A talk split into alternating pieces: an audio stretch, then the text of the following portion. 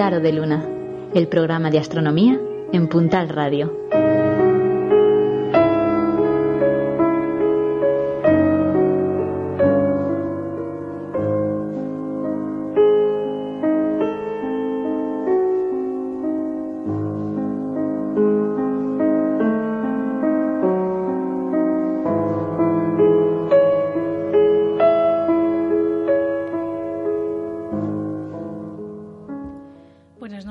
Todos nuestros oyentes. Aquí estamos con vosotros, como siempre, como cada viernes, en Claro de Luna, con la agrupación astronómica cántabra. Os habla Neila Campos y aquí está Susan. Hola.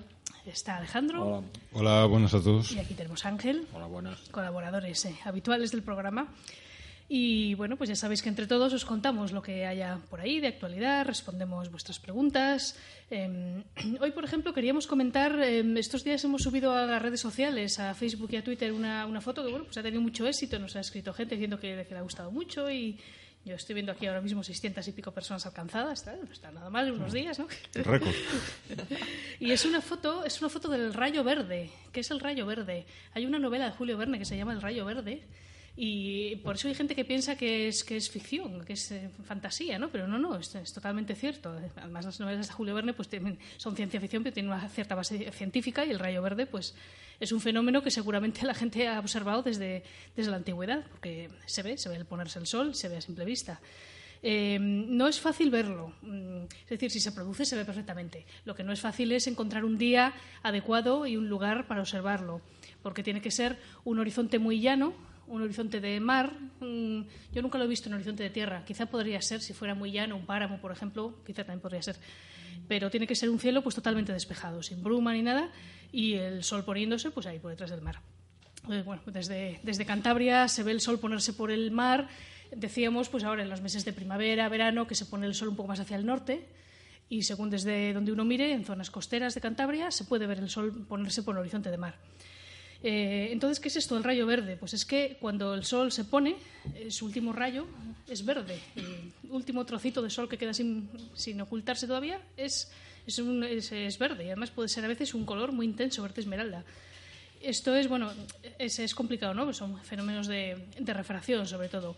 Es eh, en, en, el extremo superior del Sol, por refracción, digamos que se formaría como un pequeño arco iris, por decirlo de manera simplificada, ¿no?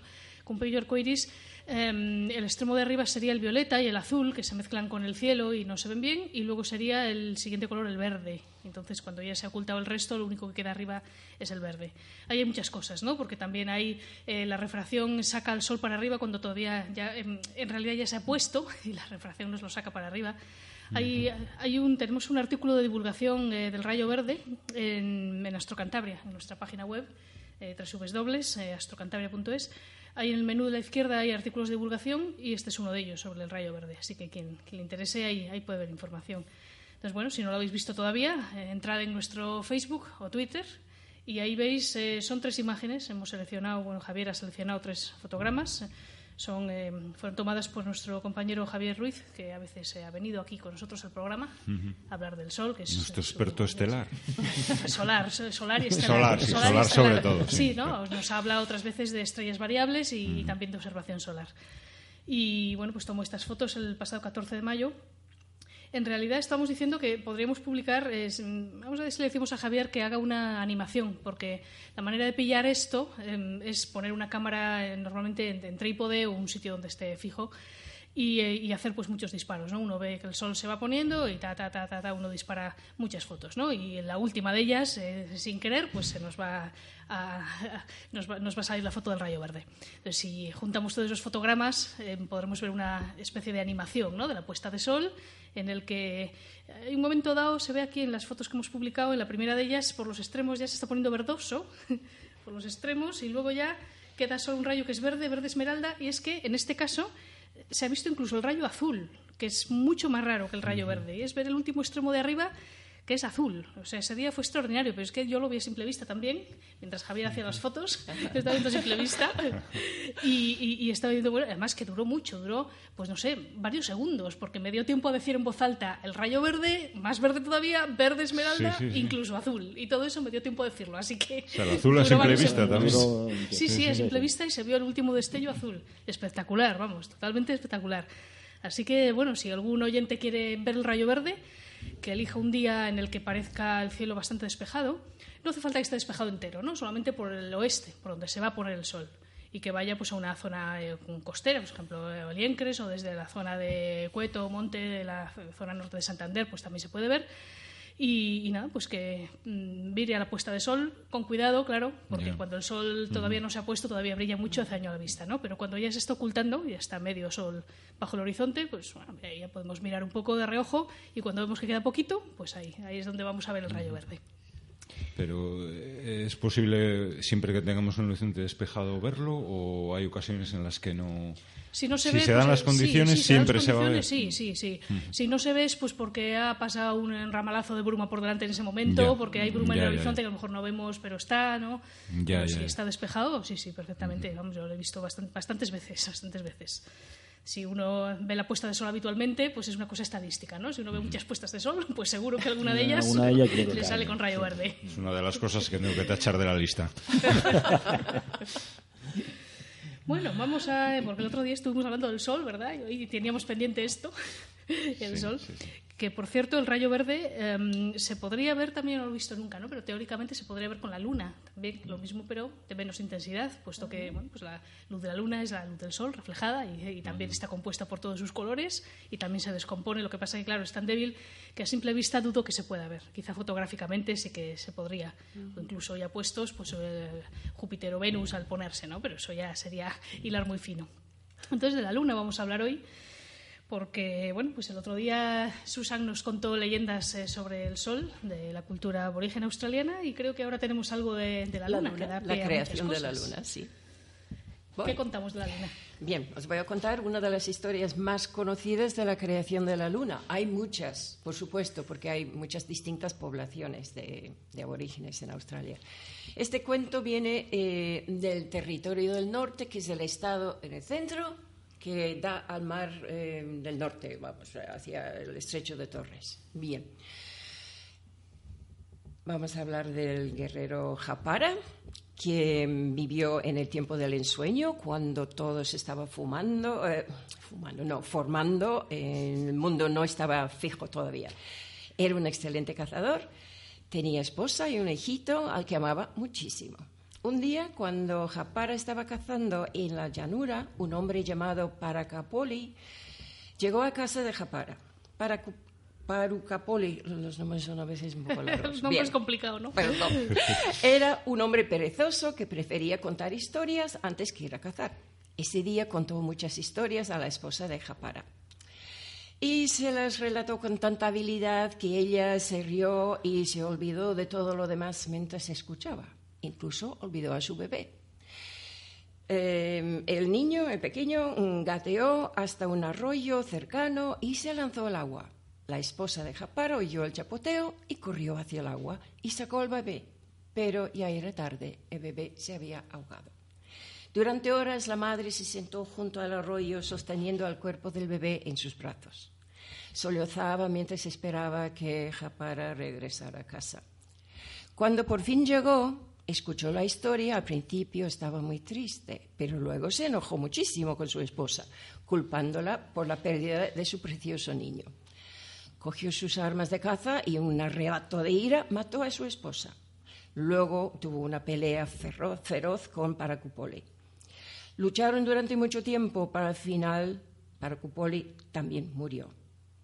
Japara quedó muy herido a causa de la, de la lucha, con muchas heridas y sintió una gran tristeza por la muerte de su niño. El resto de la tribu vio que Japara estaba gravemente herido y angustiado, pero estaban muy enojados con él.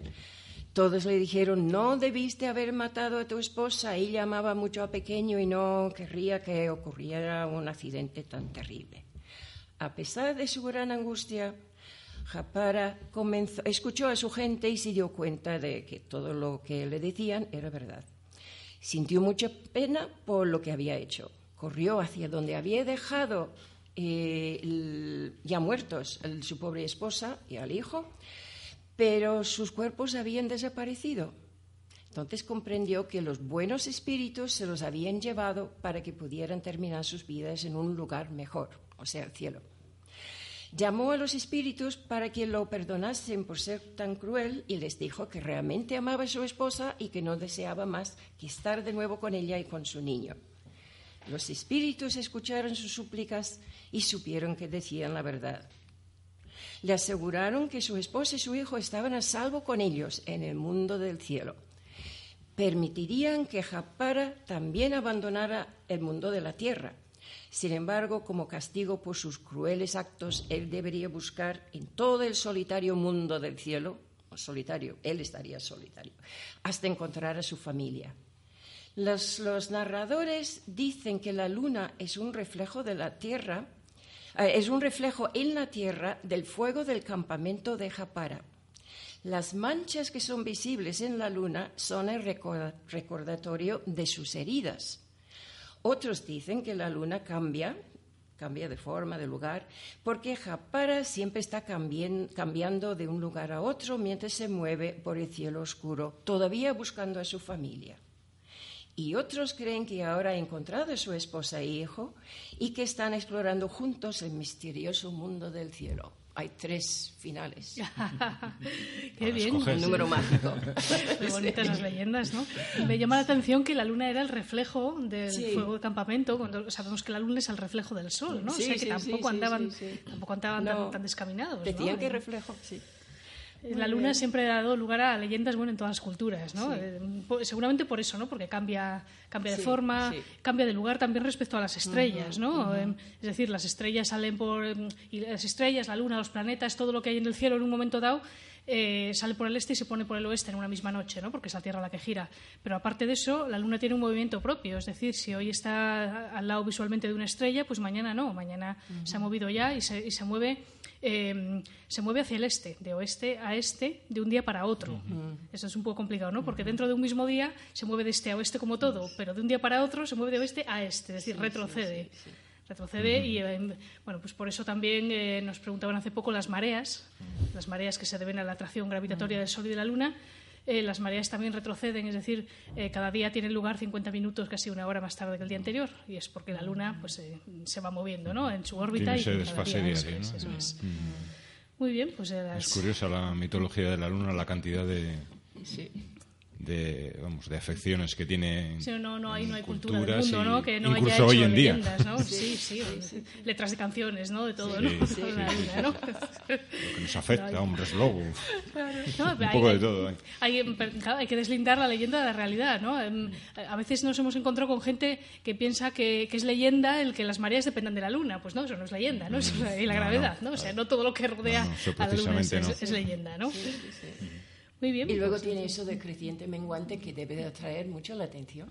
Porque el sol es siempre sol, ¿no? Claro, es, redondo siempre, ¿no? Mm. Pero además mm, esa forma, ¿no? Que no es que no es redonda, ¿no? Mm. Es, como un gajo de naranja, ¿no? y en, la antigüedad les tenía que llamar mucho eso la atención. Decían que, es esto, además cambia tan rápido, ¿no? Que no cambia en, meses, cambia en, días, me refiero, ¿no? de un día para otro se ve perfectamente. Entonces todo esto pues se presta a, muchas películas. Eso sí, le buscaban explicación a todo, ¿eh? sí, sí pues la forma, las manchas, era, la era su televisión, ¿no? Incluso, no tenían otra cosa. Incluso las Marías, algunos las interpretan, ah, dibujan, ven como cangrejos, las pistas de cangrejos, las manchas, sí, las, Marías. Y porque eh, la, la, luna siempre ha sido algo muy llamativo en, el cielo, ¿no? El, el, sol estamos acostumbrados, ¿no? Porque el sol, bueno, como siempre de día, pues bueno, como dice Susan, pues bueno, es que siempre es igual. Sin embargo, la luna es muy llamada. Siempre. Yo creo que todo el mundo en su vida, incluso los niños pequeños, yo creo que de las primeras cosas cuando miran al cielo es la luna. Los niños, además, muchas veces ven la luna casi hasta mejor que los adultos cuando es de día, ¿no? Porque observan, observan mm. mucho. Y a veces los adultos no nos fijamos en la luna de día, pero bueno, mi hijo de tres años ve siempre la luna aunque sea de día, ¿eh? O sea y sí que es verdad que los mares eh, que forman esas figuras, ¿no? Los maria, como dice Ángel en latín, eh, bueno, se llaman mares, pero no son mares de agua, ¿no? Son mm. llanuras de lava, solidificada antigua, que son más oscuros que el resto del terreno y que forman esas manchas que con prismáticos y con telescopio pues se ven estupendamente, pero que a simple vista también.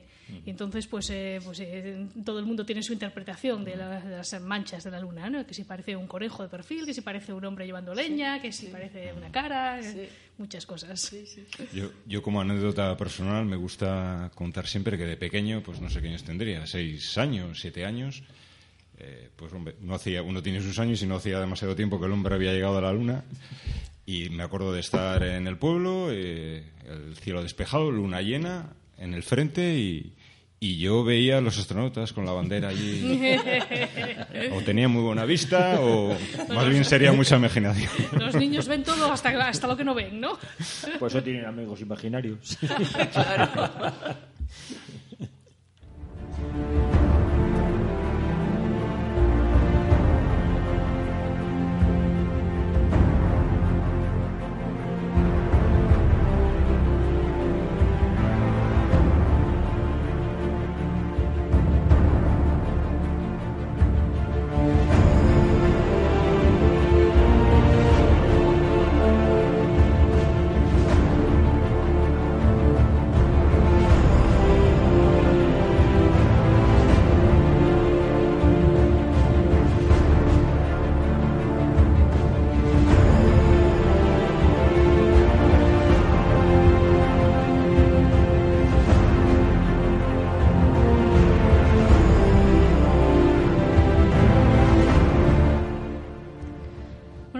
De la luna y las mareas, eh, ahora que va a venir el verano, em, aunque no se note mucho a veces, ¿no? Pero, pero se supone que va a venir. Tema polémico. Se supone que va a venir y que podremos bañarnos en la playa y subir y bajar a la marea.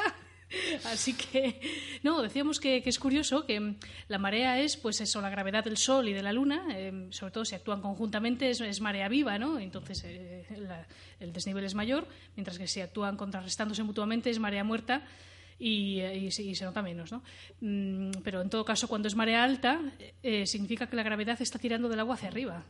Y a veces nos preguntan, ¿y por qué la gravedad em, tira hacia arriba solamente del agua y no de la Tierra? Pues, pues sí, la gravedad también tira de la mm. Tierra, lo que pasa es que el agua se mueve y la Tierra no, porque la, Tierra es sólida, ¿no? Es el problema de densidad, ¿no? claro, los líquidos cambian de mm. forma, ¿no? Pero los sólidos no, pero efectivamente la marea, claro que actúa sobre el suelo y sobre los objetos y sobre nosotros.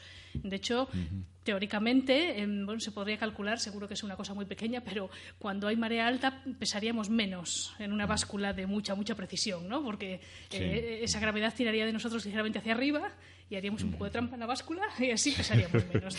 ¿no? Se, puede em, calcular, eh, supongo que sea del orden, pues no sé si eh, voy a decir a ojo de miligramos o algo así. ¿no? Sí, pero es que. pero, pero es, es se la, gravedad tira, tira de nosotros y tira de todos los objetos, no tira solamente de, del agua, ¿no? del mar. Esto es curioso. Bueno, una, una prueba mm, que no es en la Tierra es en los. Bueno, en todos los objetos, pero claramente los satélites galileanos de Júpiter hay, no, no sé si es Titán. Titán de Saturno. Eh, Titán de Saturno no, pues sería eh, Io, sí, bueno, las fuerzas Io de que es el, satélite más volcánico de, del sistema solar, y todo es por el efecto de marea que se llama. Por ejemplo, claro. Al, ser la fuerza de la gravedad tan exagerada, realmente lo que allí sí que la Tierra pues sube y baja pues del orden de, metros. Es la gravedad de, Júpiter allí la que mm, provoca las mareas. Entonces, claro, esas mareas eh, actúan sobre la masa líquida en el interior de Io y lo mantienen líquido y fundido y, moviéndose, circulando y saliendo por los volcanes. Cuando es la mayoría de los cuerpos del sistema solar ya se les ha enfriado ese interior y si no hay un movimiento, mm. pues aquello se solidifica, ¿no? Pero, sí, pero está, es tan brutal la gravedad que ejerce Júpiter que, que, mueve, el, la, las rocas y la Tierra. La profundidad del interior, eso es... Sí, en referencia, por ejemplo, en cuanto a la luna, la atracción cuando tira, eh, cualquier persona, en las, páginas estas de, que tienen las mareas, las tablas de mareas, eh, existen lo que se llaman mareógrafos, y ahí a veces eh, yo he visto en algunas cómo hacen una, simulación de cómo tira la luna y cómo va tira de un lado y entonces cómo es cuando se produce la marea y cuando vuelve a vuelve a bajar la marea. En algunas páginas en internet lo pueden ver.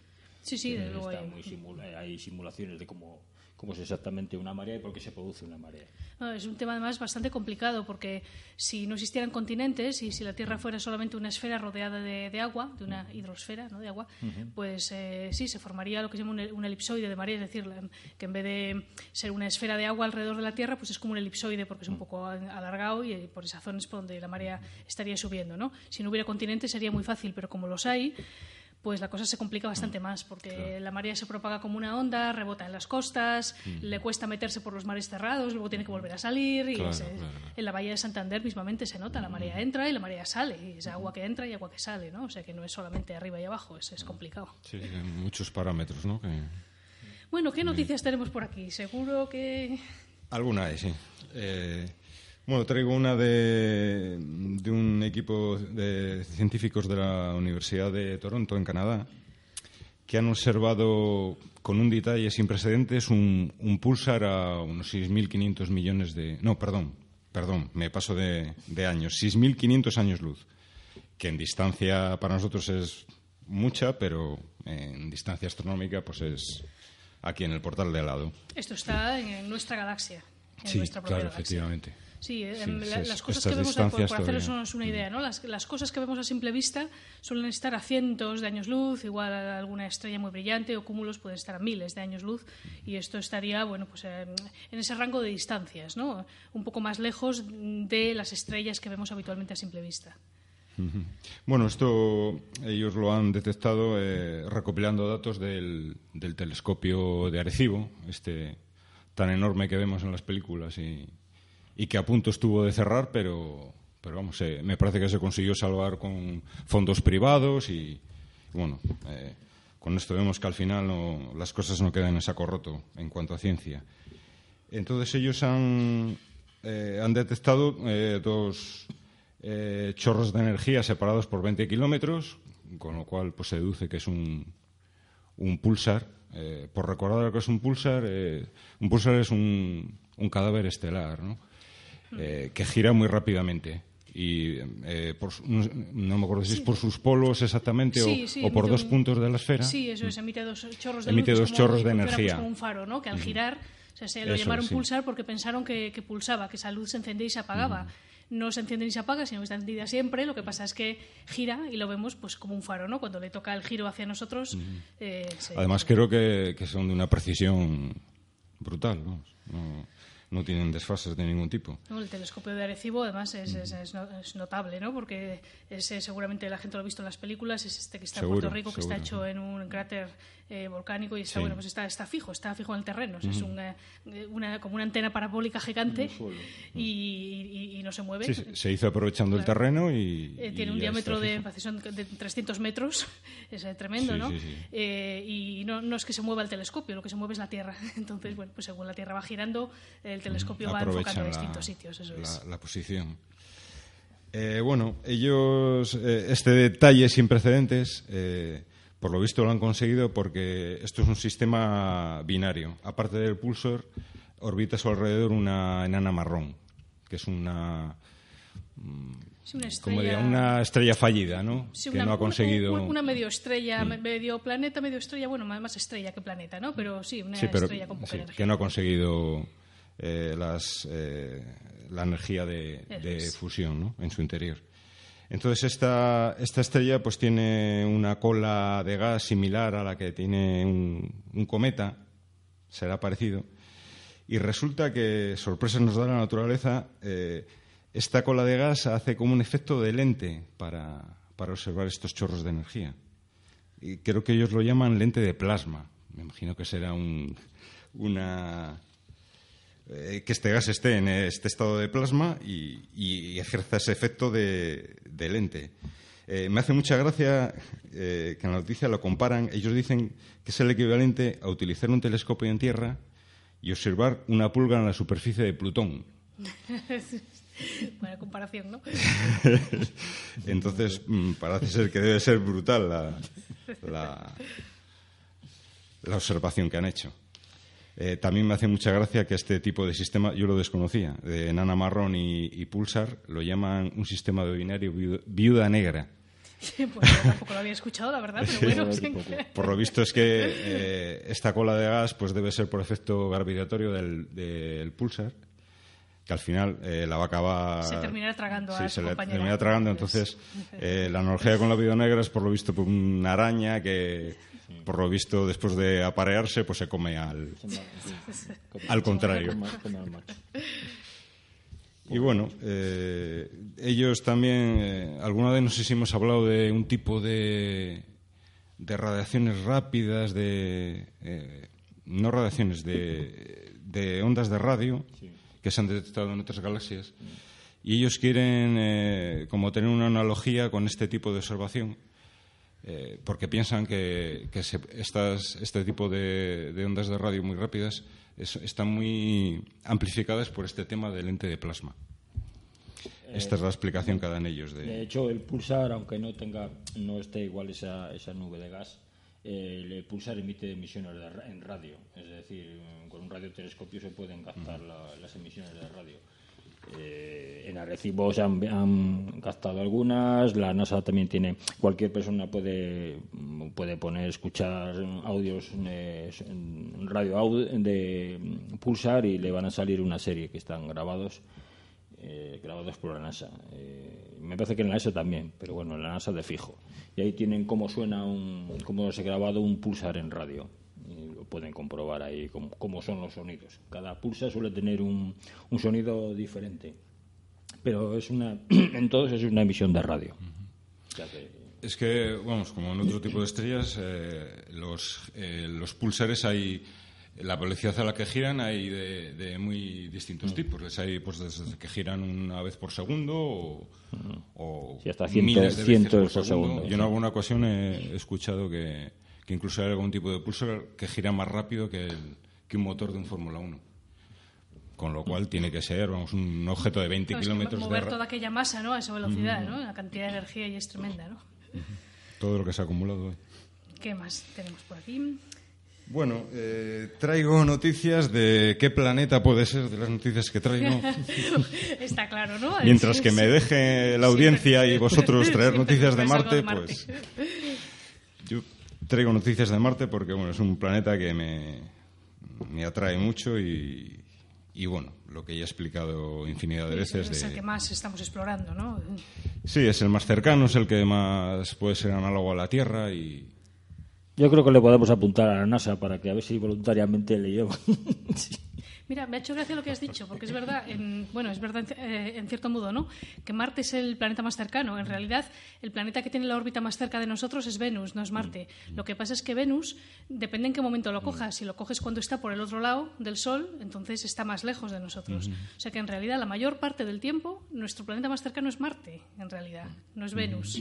Porque ahora mismo, por ejemplo, ahora sí es nuestro planeta más cercano, cuando está en su, en su mayor acercamiento a la Tierra, mientras que, bueno, ahora Venus está, sí, bueno, está en un lado, ¿no? Pero cuando Venus está en ciertos puntos de su órbita, que no sea el más cercano a nosotros, está en realidad más lejos que Marte. sí, claro, las, órbitas son cambiantes, claro.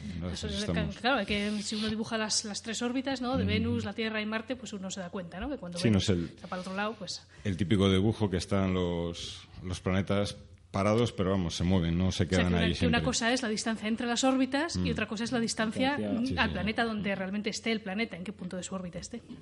Sí, sí. Bueno, Venus lo tengo como un poco olvidado por el tema de que realmente explorarlo va a ser prácticamente imposible. Meterse allí en aquellas nubes de ácido sulfúrico, pues no, no es muy agradable. Sí, sí, unas temperaturas de 500 grados, mucha protección solar hay que llevar para... Entonces, bueno, para es una noticia que he encontrado sobre una exposición sobre Marte, que siempre está muy bien pues acercar este planeta al público en general, pues bueno, a ver si la opinión pública algún día consigue presionar y que pues se dediquen los recursos suficientes para, para que haya esta ansiada misión tripulada. Eh, entonces, esta exposición eh, se ha trasladado ahora a, a, la zona de Valencia. Si tenemos algún oyente por aquella zona de Valencia Levante, pues que aprovechen porque seguro que es muy interesante. Eh, se llama Marte la conquista de un sueño. Eh, entre otros organismos, pues colabora la ESA y está organizada por, por, la Fundación Telefónica, que yo creo que partió de, de ella en Madrid esta, esta exposición, y por la Ciudad de las Artes y las Ciencias de, Valencia. Mm-hmm. tengo aquí unas declaraciones de Pedro Duque al respecto en el que dice que con 100.000 personas trabajando a tope llegaríamos a Marte en 15 años. sí, sí, sí, sí, es otra de las, de las declaraciones que, que, me han llegado al alma porque es que yo creo que, que opino... Las, eh, las opiniones de Pedro Duque pues casi son las que tengo yo metidas dentro. Que, bueno, él dice que, que tenemos la tecnología básica Sí, sí, tecnología tenemos, ¿no? Lo que no tenemos son pues, Hombre, habría, recursos, ¿no? Habría que, que, desarrollarla.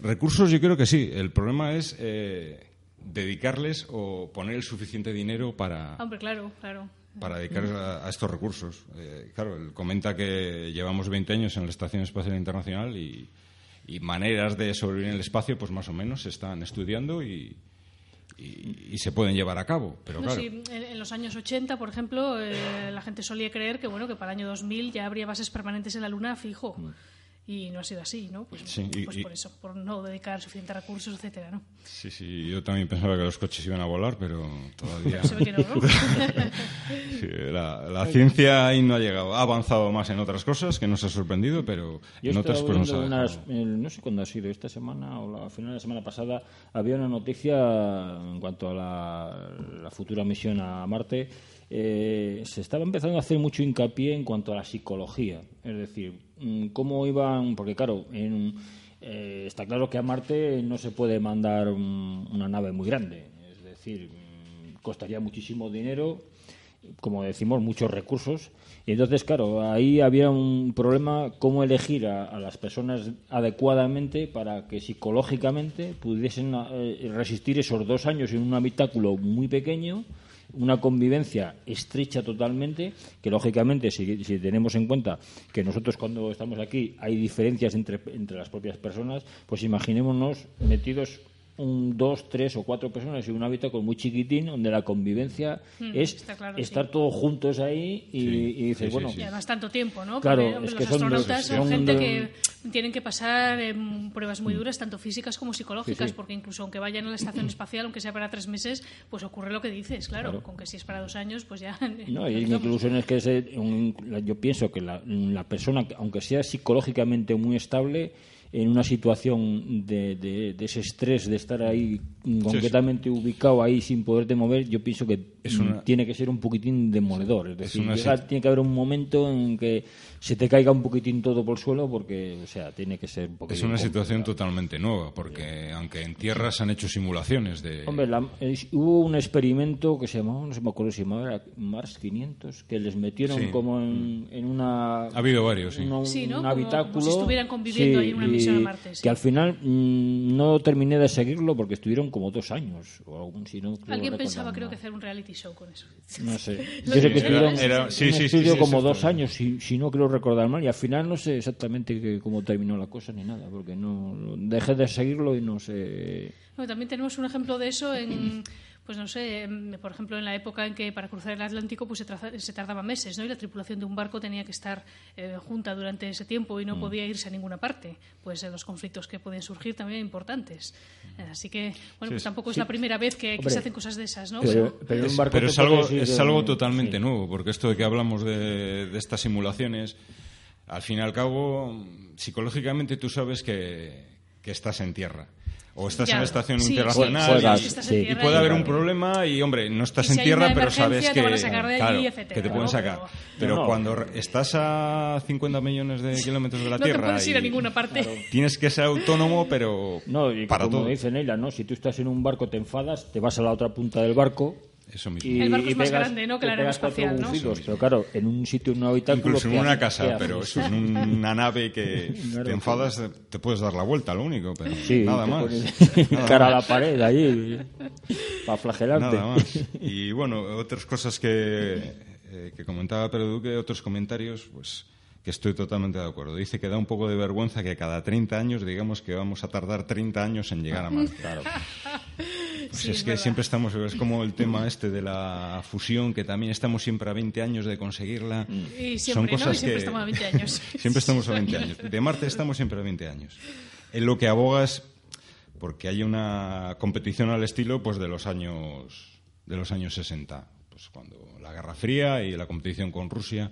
Lo que pasa que yo no lo acabo de ver. Él habla de China, de la India, pero no sé esa competición que era una guerra lo que había entonces y, se dedicaban supongo que es una situación que tampoco es eh, deseable no que la situación internacional volviese a eso no pero está claro que la situación de ahora no tiene nada que ver con la de los años 80 de la Guerra Fría. Por suerte sí. Por suerte por suerte. si no me equivoco también he leído una noticia que los rusos iban a hacer también su propia estación orbital para bueno esto si, si al final será o no será.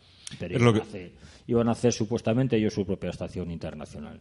Sí, pero, de ahí a una misión a Marte es... sí, eso ya más complicado. lo que comenta es que es cuestión de, de dinero y de gente. Y claro, para que mucha gente se dedique a ello, pues hay que, hay que pagarles mucho dinero. en una ocasión... cuestión de dinero y de gente quiere decir de dinero y de dinero. Porque al final, pues... Más o menos. bueno, hay gente que esté concienciada con que aquello es útil y que quiera dedicarse a ello y demás, ¿no? Sí, Él alguna otra vez también comentaba que, oye, Pedro, ¿cuánto tiempo vamos a tardar en llegar a Marte? Eh, ¿O cuánto dinero te hace falta? Eh, a mí, dice, háblame, ¿cuántos ingenieros me vas a dar? Mm, y te digo que con recursos ilimitados, tipos años 60, pues, lo pues que comentabas, 10 años, 15 años estábamos en Aquí y 100.000 personas pone Pedro Duque aquí, así que hace falta, hace falta.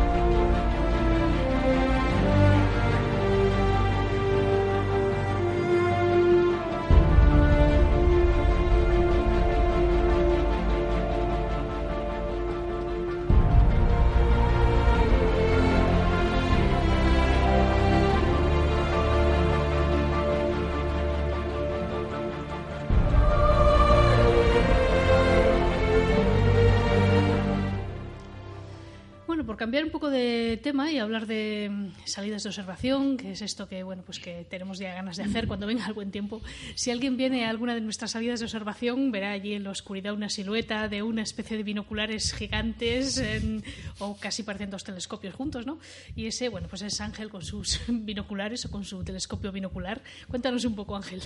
Mm, bueno, vamos a ver. Eh, Va a ser un poquitín una respuesta a un, oyente de la otra vez que nos preguntaba que hablásemos un poquitín de binoculares. Mm, no es que no se puede decir mucho sobre binoculares, ya prácticamente se ha hablado varias veces, ¿no? Sí que podemos hacer una diferencia entre un binocular. Eh, tenemos que empezar por decir que los binoculares no se inventaron para la astronomía.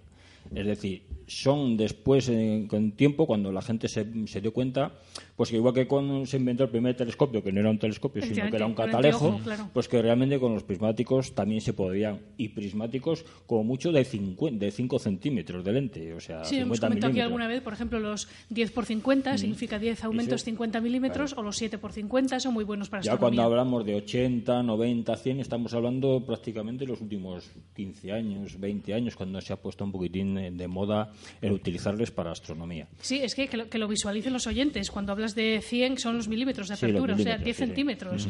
Que la gente ponga la distancia más o menos una, digamos una cuarta ¿no? entre el pulgar y el índice y eso es lo que abulta el diámetro de los prismáticos de cada uno de los dos. O sea, que es, aquello es tremendo, no lo sujetas a pulso ni vamos. Claro, claro, Luego está el, uso que le des. Pues para mantenernos a pulso, pues se habla de 7 por 50 por peso y por, sí, los 7 por 50, los 10 por 50, sí. ya más de, esa apertura. A pesar de que cambia mucho con trípode, o sea, con un 10 mm, por 50 eh, te puedes pasear por el cielo a pulso, ¿no? Y ves muchas cosas y vas a ver cúmulos, vas a ver la Vía Láctea, vas a ver la, Luna, vas a ver muy bien los cráteres de la Luna, pero lo pones un 7 por 50, un 10 por 50, lo pones en un trípode y, ya es como un pequeño telescopio, es mucho más, va, es mucho más. Bueno, yo lo que quiero es ir un poquitín a lo más grande, es decir, mm, vamos a dejar un poquitín los binoculares, digamos, de 5 centímetros, para, incluso 70 Yo no lo no, me parece. Un poco grande ya. Para pulso un pero, poco grande ya. Pero mejor mm, pasa igual que en los telescopios, ¿no? Mientras más lente haya, más poder de captación de luz.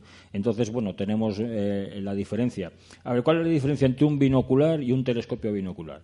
Eh, un binocular normal y corriente. Binocular es sinónimo de prismáticos, ¿verdad? usamos es decir, son normalmente los binoculares estos gigantes que se llaman, no se inventaron para esto como hemos hecho, sino que se utilizaban, básicamente se inventaron para cosas militares, básicamente, de observación, por ejemplo, en Estados Unidos se utilizaba mucho para los parques, es decir, los de montes, para observar los parques los naturales, parques naturales pues utilizan estos mm, binoculares enormes para poder mm, ver a muchas distancias.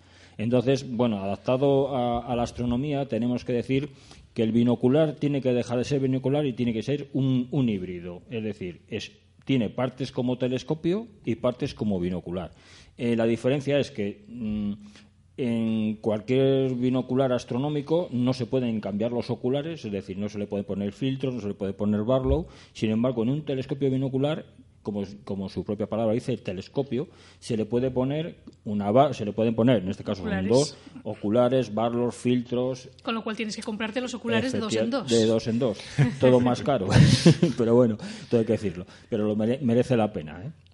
Y luego también está su volumen, es decir, si ya unos, unos binoculares normales de, de 80, 90, incluso de 25% eh, ya tienen su peso, 4 kilos, por ejemplo, el mío eh, solamente el cuerpo pesa 13 kilos. Entonces, eh, a ver, mm, lógicamente requiere un trípode adaptado. Para incluso mi horquilla no soporta tampoco el peso, porque sufre. Una montura fuerte. Sí, pero sufre, o sea, con el mío los 13 kilos sufre.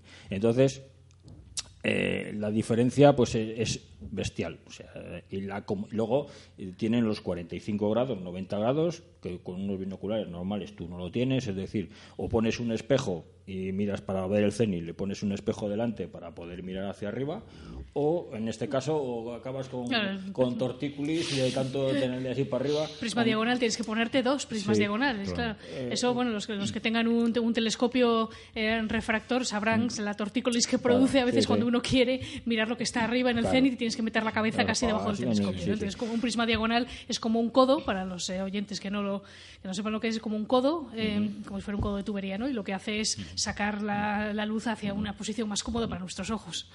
Y entonces, pues bueno, eh, decir que, por ejemplo, para la observación de, de mucho, mucho campo, de luego estaríamos hablando de los 100 milímetros, 120, 150 es lo que más. Bueno, pero, pero, pero ¿cómo se ve por los prismáticos? Eh? De, es un telescopio binocular. Eh, sí, porque es que todo lo que sea intercambiable, pero claro, también valen más dinero que incluso un telescopio. Claro, claro. Eh, claro, pues son dos, es que son dos. No, hay algunos por ahí, por ejemplo, hay uno que hicieron en Japón, que es un 18, 18 centímetros por lente, pero claro, vale un millón de dólares. Entonces, claro, tampoco es una que te le puedas meter en el coche y te le llevas. Es algo para ponerle ahí, en ahí no, no, solo es el tamaño, sino bueno, pues la, óptica, el revestimiento, claro, antirreflejos, sí, todo, ¿no? Hombre, con lentes de 18 básicamente es un florite. O sea, ahí no hay. Por eso son muy caros, lógicamente. Y luego las monturas también son muy caras. Ahí hablaremos de lo mejor de lo mejor. Hombre, es que eso no lo compra cualquiera. realmente es una cosa que escasea, ¿no? Entre los aficionados a la astronomía, mm. normalmente o uno tiene unos prismáticos, digamos, corrientes, mm. o uno se compra un telescopio. Pero la opción de un telescopio binocular es una cosa que pocos aficionados optan por ella. Pero bueno, quien opte por ella merece la pena, porque eh, produce una visión, eh, claro, el ver con los dos ojos mm, produce una sensación como de relieve, ¿no? Cuando ves, por ejemplo, la luna, ¿no? Y lo ves con los dos ojos, produce, es en realidad una ilusión óptica, ¿no? Porque no lo ves en relieve de verdad, ¿no? Pero es una sensación eh, totalmente distinta a la que es mirar por un telescopio con un ojo cerrado siempre. Es que bueno, ser infinitamente tus ojos, cómodo, tus ojos son binoculares. Claro, están hechos para funcionar Entonces, lógicamente, eh, tú compensas la, la, las dioptrías de uno con el otro, mientras que hay gente que... Tú, hombre, todos acostumbrarse en el telescopio. Yo, por ejemplo, a mí los telescopios no me gustan. Yo, eso de mirar por Cerrar un ojo, no te gusta. no, es que es muy incómodo. Pero sí, claro, te acostumbras, ¿no? Pero, yo llevo observando con, con binoculares pues muchísimo, muchísimos años porque vengo del mundo de la mar, donde siempre he utilizado binoculares y prismáticos. Entonces, claro, yo cuando miré por, yo me acuerdo que cuando empecé la agrupación miré por un Donson de 25 y yo cuando vi Júpiter dije, pues vaya mierda. Y con un solo ojo, lo tengo que ver con un solo ojo, ¿no? Es esto?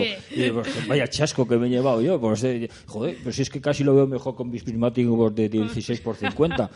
Y bueno, pues eh, eh, es un campo tan grande que puedes ver miles y miles de estrellas en 10 centímetros, en, bueno, si es de 15 centímetros, mucho más, desde luego.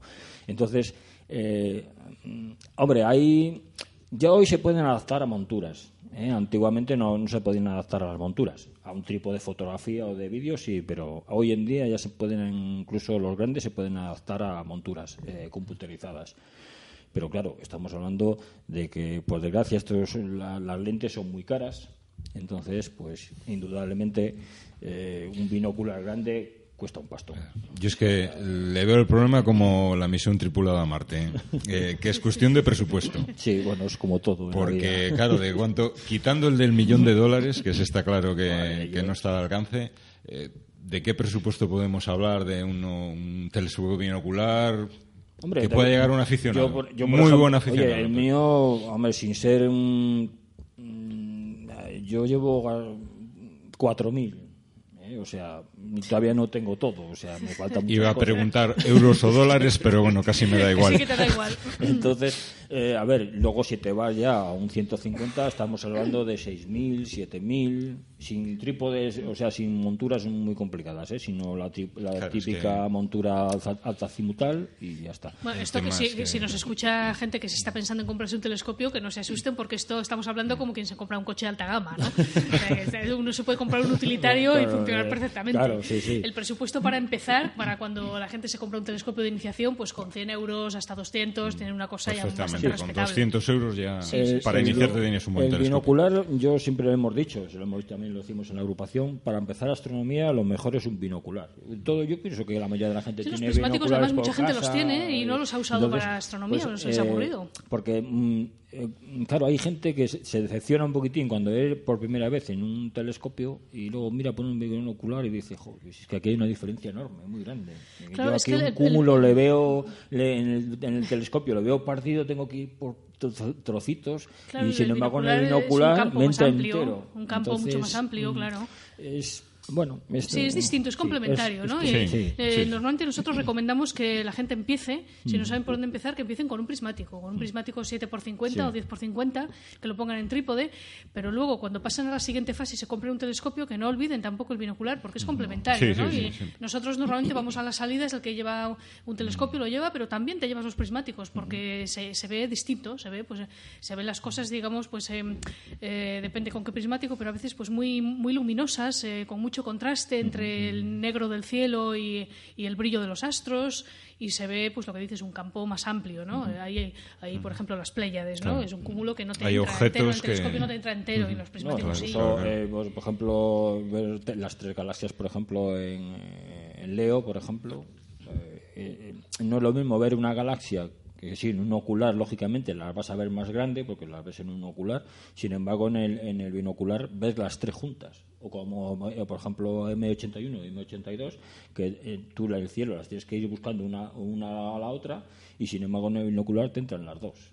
Andrómeda es una galaxia que se ve muy bien. Andrómeda, bueno, con muy bien con prismáticos. Binocular, yo lo máximo que lo he visto es en el mío de 100, yo no me imagino cómo serán un 150 eh, o sea, yo las mejores visiones que he tenido de la galaxia Andrómeda han sido con prismáticos en trípode, aunque sea con prismáticos corrientes, incluso mejor que telescopio, porque por eso, porque la ves entera. Y un telescopio, mm, un telescopio no la ves entera. Y si te parece que la ves entera, es porque te estás perdiendo los brazos espirales o de alrededor, porque en cielos brumosos o no totalmente oscuros, lo que estás viendo es solo el núcleo de la galaxia y todo lo que hay alrededor de brazos espirales te lo estás perdiendo. Entonces, si, si realmente lo quieres ver todo, tiene que ser con, un prismático. Con prismático sí. Sí, sí. Y a ser posible un binocular, por ejemplo, de mucho campo y con uno, pues eso, un ocular pues de 32, 36 milímetros, hombre, ya uno 40, si es un, hombre, si es un 150 milímetros de, de apertura de, de, lente, sí, pero ya menos, pero mm, con un 32 milímetros eh, es impresionante ver M31, o sea, te puedes quedar horas y horas ahí, vamos, como, como pegado ahí en la, en la chapa. Pues eh, animamos a todos los oyentes a que eh, usen, por lo menos que empiecen, ¿eh? empiecen usando sus prismáticos para astronomía. Y luego algunos se quedarán enganchados, como otros nos hemos quedado enganchados.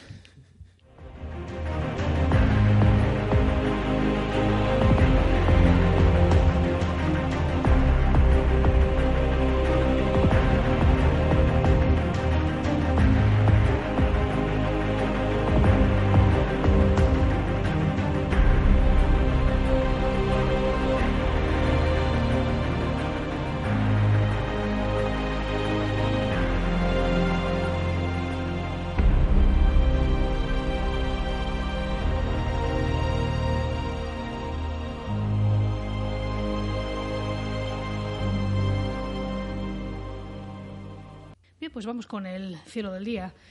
Em, bueno, los planetas tenemos los mismos que estas semanas pasadas, así que seguimos invitando a todo el mundo a ver eh, los planetas visibles a simple vista, que en este momento, pues algo Mercurio, pues se ve, se ve Venus al atardecer y luego tenemos eh, Júpiter, Saturno, Marte. Y bueno, pues vamos a ver cómo podemos localizar algunas de las constelaciones ya de verano que se van viendo. Por ejemplo, hoy vamos a localizar, aprender a localizar la constelación del Escorpión. Escorpio, una de las constelaciones del zodiaco. Para eso nos podemos fijar en Júpiter. Júpiter ahora mismo está en Libra.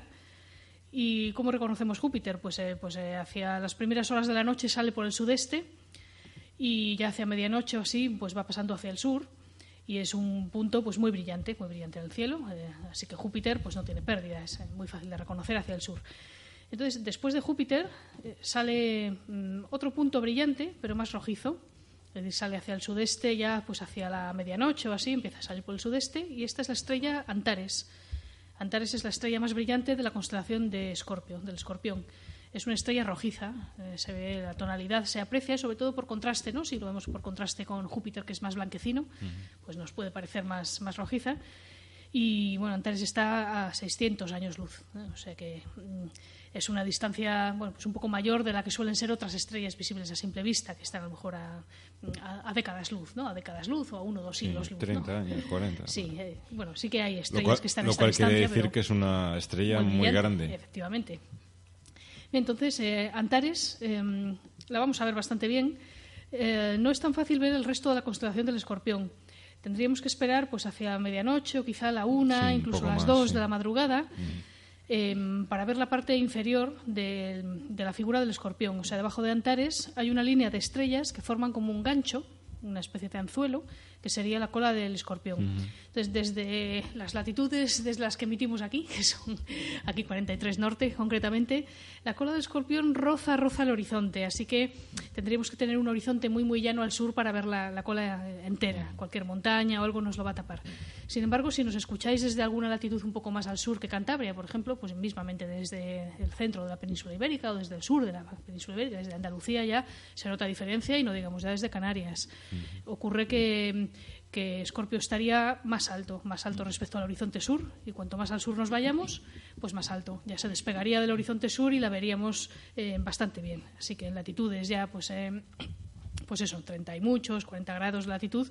Mm, si no tenéis obstáculos al sur, podéis intentar localizar Antares y debajo de ella ese gancho, esa curva de estrellas que forman la cola del escorpión. Además, a mí es una constelación que me gusta bastante porque es yo creo que de las pocas que se asemeja bastante a, la, figura, a la que, figura que, quiere representar.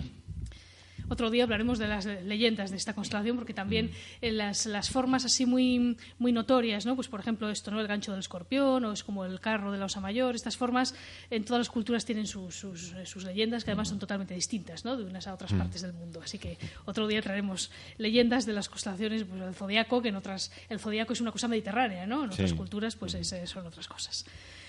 Bueno, pues el cielo del día y vamos a pasar ya, que se nos ha ido el tiempo casi hoy, ¿no?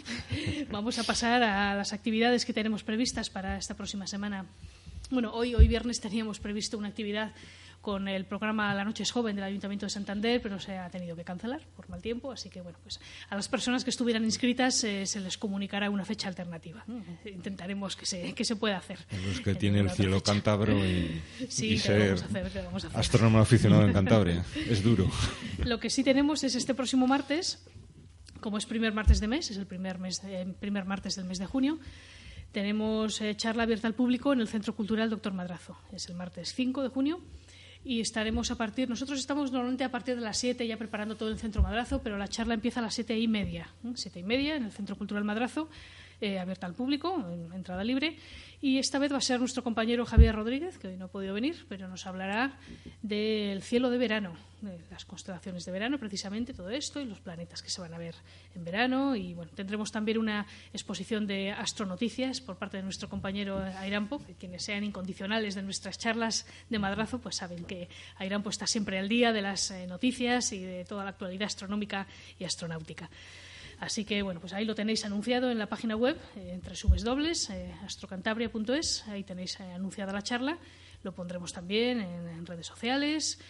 Y bueno, pues estas son las actividades que tenemos previstas de momento, porque si hay em, buen tiempo, pues podemos hacer alguna salida de observación, em, pues quizá en un par de semanas, a ver si pasa un poco estas borrascas y tenemos cuando tengamos una noche normalmente de luna nueva, de cuarto creciente, las salidas nuestras no suelen ser en luna llena, por ejemplo, no las hacemos porque deslumbra demasiado, ¿no? O sea que las fechas están un poco, objetos. Claro, claro. O sea que las fechas tentativas de nuestras salidas están un poco puestas con arreglo a estas cosas también. Muy bien, pues eh, estamos a vuestra disposición, como sabéis, pues en, en Facebook, en Twitter, en iBox, donde podéis descargar los programas y dejar vuestros comentarios. Y nada, pues aquí estaremos el viernes que viene en Claro de Luna con todos vosotros.